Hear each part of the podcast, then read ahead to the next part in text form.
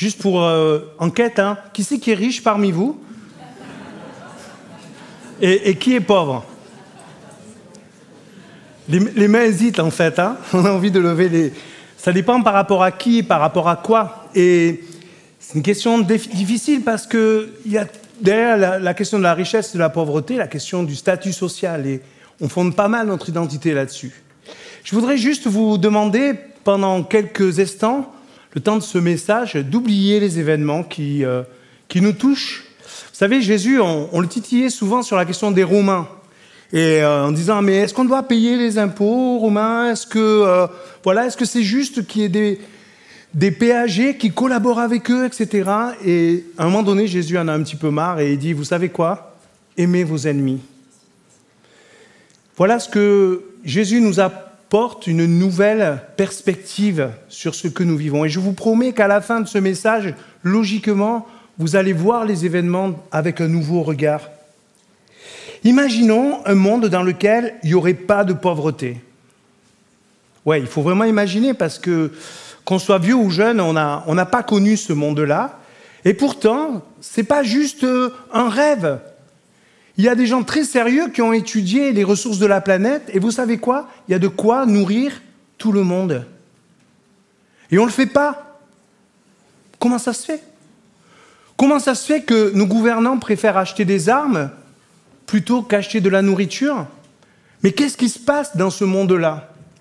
On ne va pas faire de la politique, hein c'est juste la question de la pauvreté que nous allons nous poser, parce que nous sommes chacun concernés par cette question. La pauvreté, c'est la marque, c'est la frontière entre le monde dans lequel nous vivons et le royaume de Dieu. Le royaume humain favorise la pauvreté et la culture du royaume de Dieu la fait disparaître. Il faut que nous soyons conscients de cela. Il faut que nous soyons davantage radicaux. Jésus était radical avec cette question-là. Dans Luc au chapitre 6, verset 13, voilà ce qu'il nous dit. Aucun serviteur ne peut servir deux maîtres. Ou bien il haïra l'un et aimera l'autre, ou bien il s'attachera à l'un et méprisera l'autre. Vous ne pouvez pas servir Dieu et l'argent. Waouh Quel est le problème de Jésus avec la richesse? En fait, souvent on se trompe. Nous pensons que la richesse asservit les pauvres, que la richesse, que les riches asservissent les pauvres. Mais pour Jésus, le problème est plus complexe que ça. La richesse asservit les riches. Elle les détruit de l'intérieur. La culture du monde est culpabilisante pour les pauvres, mais aussi destructrice pour les riches. Il y a trois symptômes. On regarde les pauvres comme s'ils n'existaient pas. On les méprise en les occupant et en les poussant à la consommation de choses inutiles et chères. On admire ceux qui s'enrichissent sur leur dos. Jésus choisit de venir dans l'humilité. C'est stratégique il vient depuis une famille pauvre. Et cela étonnera toujours. Comment le Seigneur des Seigneurs peut-il être quelqu'un de condition humble? Il vient renverser l'humiliation. Dieu se fait humble à sa naissance et par la croix, il va révéler comment les puissants, comment les riches détruisent ceux qui leur résistent. On va observer les principes que Jésus nous enseigne dans son évangile. Par une rencontre d'abord, une parabole ensuite, et enfin par un enseignement. On va, commencer par la rencontre. Si on veut changer le monde, si on veut que le monde change, il va falloir changer nos cœurs. Et il y a une histoire incroyable qui se situe dans Luc au chapitre 7, verset 36, où Simon, qui est un homme riche, va inviter Jésus à un repas. Jésus vient à ce repas et une femme apprend que Jésus est à ce repas. elle va rentrer dans la maison et elle va se mettre aux pieds de Jésus. Elle va pleurer sur les pieds de Jésus et comme elle a mouillé les pieds de Jésus avec ses larmes, elle va essuyer avec ses cheveux. Et puis, elle a amené un vase d'albâtre avec un parfum très cher et elle met du parfum sur les pieds de Jésus.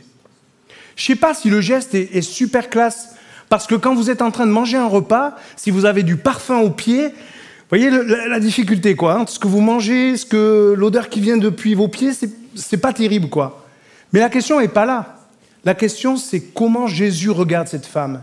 Et Simon observe que, celui qui a invité Jésus, observe que Jésus ne réagit pas. Mais ne sait-il pas que c'est une femme pécheresse? Que cette femme est une femme eh bien, qui vient d'un milieu défavorisé? C'est une femme qui euh, est méprisable? Alors Jésus raconte une histoire à Simon. Il raconte l'histoire d'un prêteur à qui deux personnes doivent de l'argent. Une personne lui doit 5 000 euros et une autre lui en doit 50 000 euros. Et les deux arrivent euh, au prêteur en disant euh, ben, On ne peut pas te, rembourser la dette. Et ce prêteur remet à l'un et à l'autre leur dette. Et Jésus demande à Simon Lequel des deux sera le plus reconnaissant? La réponse est évidente. Bien sûr, celui à qui il a été beaucoup remis. Et Jésus lui dit, tu vois, je suis rentré chez toi, tu m'as pas lavé les pieds. Tu m'as pas embrassé. Tu n'as pas mis d'huile sur ma tête. Depuis que cette femme est rentrée, elle a lavé mes pieds avec ses larmes. Elle les a essuyés avec ses cheveux. Elle a mis du parfum sur mes pieds. En fait, ceux à qui il est peu donné ne savent pas aimer. Elle, elle montre de l'amour. Et il dit à cette femme, tes péchés sont pardonnés, va, va dans la paix. Les gens qui sont à table avec Jésus sont choqués, mais comment cet homme peut-il pardonner les péchés des hommes? Vous voyez que derrière cette question se pose la question de notre rapport à Dieu et à l'argent. Qui juge des dettes et de la redevabilité de chacun? Qui décide qu'un tel a de la valeur et qu'un autre n'en a pas. Et ici, Simon se met à une position que Jésus lui refuse. Toi aussi, tu es redevable. Même si ta dette est plus petite, tu es redevable. Tu ne peux pas te mettre en position de celui qui remet les dettes ou pas. Voyez la difficulté? Simon a invité Jésus, mais va passer complètement à côté. Ce repas est foutu. Ça ne marche pas. Il ne se rencontre pas. Par contre, avec cette femme, il y a une vraie rencontre. Elle est venue en disant merci parce que je sais que tu me connais, je sais que tu me reconnais, je sais que tu m'aimes comme je suis. Je sais que tu me pardonnes. Et Jésus confirme cela. Oui, je te pardonne. Oui, je te remets ta dette. Oui, tu peux partir en paix.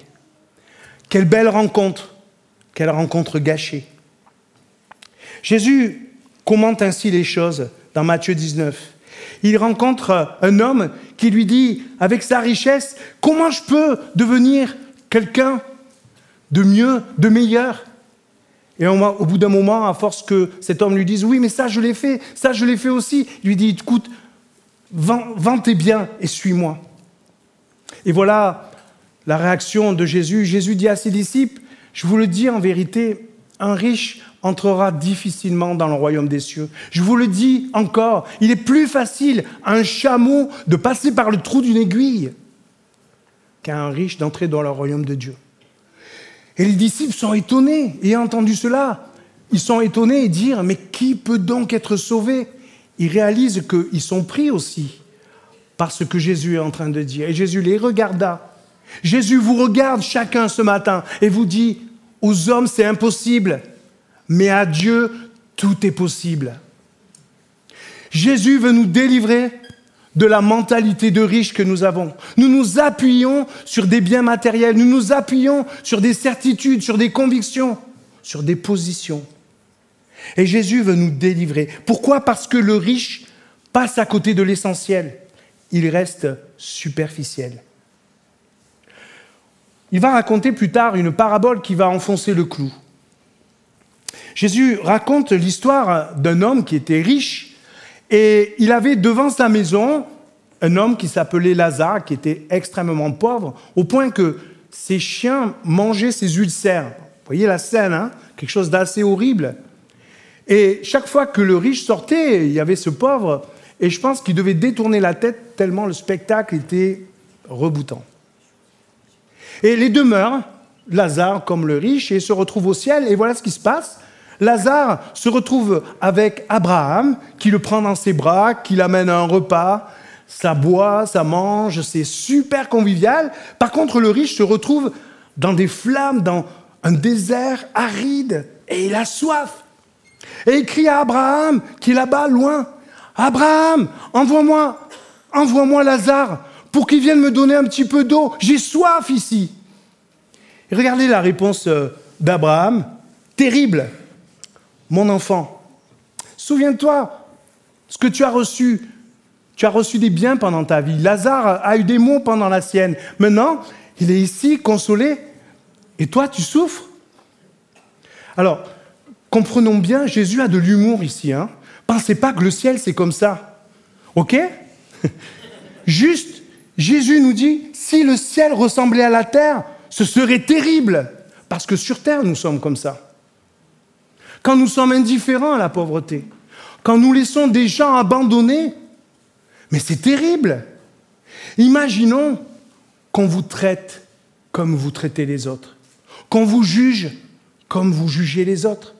Ce serait l'enfer, c'est l'enfer. Nous vivons en enfer parce que nous croyons pouvoir nous mettre à la place de Dieu.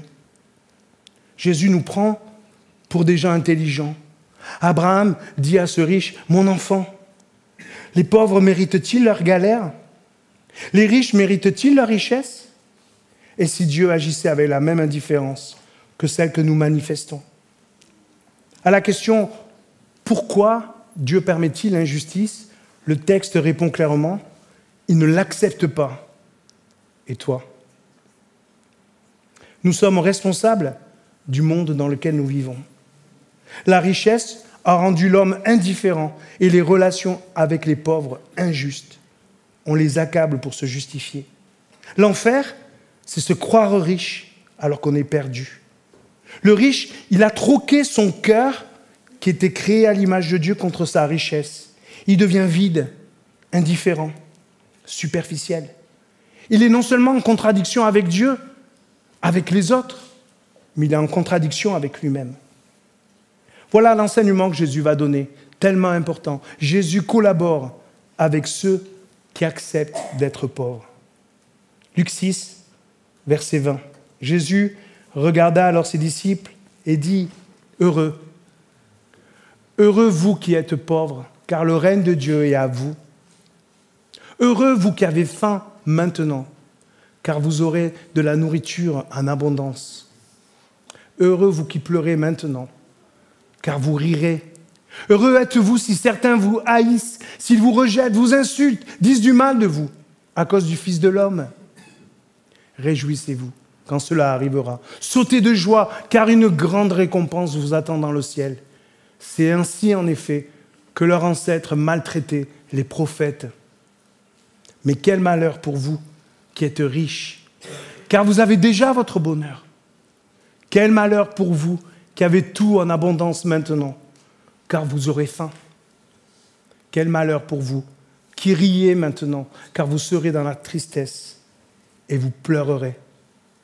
Quel malheur pour vous si tout le monde dit du bien de vous, car c'est ainsi que leurs ancêtres agissaient avec des faux prophètes. Jésus va collaborer avec des personnes qui n'ont pas les moyens. Non seulement des pauvres, mais des gens qui partagent la condition des pauvres, des gens qui partagent et qui veulent absolument réagir, témoigner du Christ. Oui, c'est difficile. Parfois, cela sera douloureux de partager la condition de ceux qui n'ont rien. Parfois, cela va nous prendre du temps d'aller vers celui qui est dans le besoin. Oui, je veux partager leur isolement, je veux partager leur mépris, je veux partager leur précarité. Pourquoi? Parce qu'ensemble, nous serons reconnus dans le ciel. Comprenons le propos. Jésus ne tient pas pour innocent ceux qui profitent du système. Il ne s'agit pas de refuser la richesse, mais de la partager. Si tu as de la richesse, ne t'inquiète pas, t'inquiète pas, ça peut servir aux autres. T'inquiète pas, tu peux la partager, c'est génial. Mais ne t'appuie pas dessus. Jésus nous fait vivre son royaume de l'intérieur, Quel est notre regard sur les personnes? Et si nous sommes dans l'abondance, qu'allons-nous faire de notre richesse? Et c'est tellement beau de voir que ce n'était pas le riche qui était la chance de Lazare, c'était Lazare qui était la chance du riche. Si seulement il avait vu, si seulement il avait partagé avec lui, il aurait pu se réjouir dans le ciel avec lui. On veut se poser la question maintenant de notre mise en pratique. Est-ce que nous réalisons à quel point nos émotions sont partagées face aux événements? Avons-nous peur pour les Ukrainiens ou pour nous-mêmes? Est-ce que nous nous sentons impuissants? Mais est-ce que nous savons que Jésus est venu vaincre la culture de l'homme par la culture de son royaume? Pour collaborer avec son royaume, on va devoir changer de regard. Jésus regarde cette femme qui vient à ses pieds. On va apprendre à regarder le cœur des gens et non pas leur apparence. On va voir l'atout des pauvres qui ont un cœur. Et inversement, on va voir combien les riches ont du mal à ne pas penser supervision et contrôle. Quelle arrogance Quelle arrogance ont nos puissants de croire qu'ils vont résoudre tout avec des armes. La richesse, la puissance peut être un piège pour nos cœurs. Jésus veut nous redonner de la sensibilité. C'est là, juste à côté, notre chance, elle est là. Nous avons quelqu'un qui peut réveiller notre sensibilité. Il suffit juste de le regarder. Cette femme, Lazare, les pauvres que nous côtoyons sont notre chance. Nous devons être solidaires et même nous solidariser avec les pauvres. La richesse devient dangereuse quand on lui attribue le pouvoir. Elle ne doit rester qu'un moyen. C'est aussi l'erreur que nous faisons parfois quand nous parlons de nos locaux. Ah ouais, il va falloir beaucoup de moyens. Nous oublions Jésus qui, avec peu de moyens, a nourri une foule, qui, avec peu de pain, a multiplié ses pains. Est-ce que nous croyons que la richesse du royaume se multiplie? Ou est-ce que nous pensons en termes financiers Et en termes financiers, on manque toujours de moyens. Quand les Corinthiens prenaient le repas du Seigneur, les maîtres prenaient le repas du Seigneur dans une pièce et les esclaves dans l'autre. Vous savez pourquoi? Parce que le pain n'était pas tout à fait le même. Il y avait un pain qui nourrissait et un pain qui nourrissait pas. Ce n'était pas la même qualité, ce n'était pas le même niveau social. Et Paul, Paul les engueule. Paul les reprend en disant, mais vous êtes en communion les uns avec les autres. Vous ne pouvez pas vous séparer d'une pièce et dans l'autre. Mais à quoi servent vos réunions? Mais examinons nos cœurs. Qui sont nos amis dans l'Église? Sommes-nous dans la mixité sociale ou sommes-nous plutôt avec des gens qui nous ressemblent? C'est naturel, bien sûr. Mais quand Jésus prend du pain et qu'il distribue à ses disciples, il distribue à tous ses disciples. Il les regarde un à un, il prend ce pain et il dit, le pain que je vous donne, c'est un pain nouveau. Vous savez ce qu'il a de nouveau, ce pain? C'est qu'il se multiplie. Pourquoi ce pain se multiplie? Parce que ce n'est pas juste du matériel, c'est de l'humain. En prenant ce pain, chaque fois que je vais voir du pain, je vais me poser la question, avec qui je vais le partager? Chaque fois que je vais voir du jus de raisin, je vais me poser la question avec qui je vais le partager? Parce que Jésus ne m'a pas donné que du pain et du vin. Il m'a donné son corps, il m'a donné son sang, il m'a donné ce qu'il est. Et ce que nous sommes, ça peut se multiplier? Ce que nous sommes, nous sommes des pécheurs pardonnés? Nous sommes dans la reconnaissance parce que Dieu nous a reconnus, nous a pardonné nos fautes, nous a remis notre dette parce que nous sommes riches de la grâce de Dieu et non pas de nos propres richesses. Nous sommes humbles et nous sommes déterminés. Nous voulons changer de royaume. Nous voulons aller plus loin. Nous voulons conquérir de l'espace et du temps. Nous voulons convaincre. Nous voulons consoler toutes ces populations atteintes par la misère, par l'humiliation, par la guerre. Oui, le Seigneur nous a donné du pain il nous a donné du jus de raisin. Et il dit à ses disciples, c'est la dernière fois que je prends ce pain et ce vin. Maintenant, désormais, c'est vous qui allez le partager. Rappelez-vous, quand il y avait une foule nombreuse, je vous ai demandé de la nourrir. Avec quoi vous l'avez nourri Avec cinq pains et deux poissons? Continuez à le faire. notre Église est riche si nous savons que nous sommes pauvres. Si nous savons que notre seule richesse, c'est la présence du Christ parmi nous et en nous. Merci Seigneur parce que tu m'as donné ton regard. Parce que tu m'as regardé non pas comme une pécheresse ou comme un pauvre, tu m'as regardé comme ton enfant, comme ton frère. Je ne vous appelle plus serviteur, je vous appelle ami. Nous sommes les amis de Jésus. Nous voulons partager ce repas parce que nous allons après le partager avec les autres. Pas simplement ce que nous avons, nous allons partager notre cœur. Vous savez, il n'y a aucune offrande qui doit être donnée par force. Toute offrande vient du cœur. Quand cette femme donne le parfum à Jésus, elle ne réfléchit pas tant que ça. Elle veut juste être reconnaissante à Jésus, qu'importe le prix du parfum, qu'importe ce que j'ai. L'important, c'est qu'aujourd'hui, je sais que Dieu m'aime. Je sais qu'il m'attend dans le ciel. Je serai dans les bras d'Abraham. Je vais faire une fête incroyable dans le ciel. En attendant, je veux combattre. Je veux combattre cet état d'esprit d'indifférence. Je veux combattre les tu es riche, ah bah c'est bien, tu es pauvre, bah tant pis. Ça suffit. Et nous pouvons le combattre là, juste à côté. C'est pas juste là-bas, c'est pas juste en Ukraine qu'il y a des problèmes. C'est ici, à Valence, à côté de vous, dans ton immeuble, parmi ton voisinage, juste à côté. Il y a des gens qui sont abattus, persécutés, dans l'isolement, dans la misère, dans la tristesse. Alors prenons ce pain, ce pain qui nous est distribué maintenant, prenons-le et disons à Jésus, Seigneur, tu m'as donné ta vie, tu m'as donné ta grâce, ça t'a coûté tellement cher. Et maintenant, je veux plus réfléchir, je veux plus calculer, je veux être dans la reconnaissance. Je veux venir à toi, je veux venir à tes pieds. Je veux juste être près de toi et juste voir ton regard qui me dit, lève-toi, tu es pardonné. Merci Seigneur pour ta grâce euh, incroyable.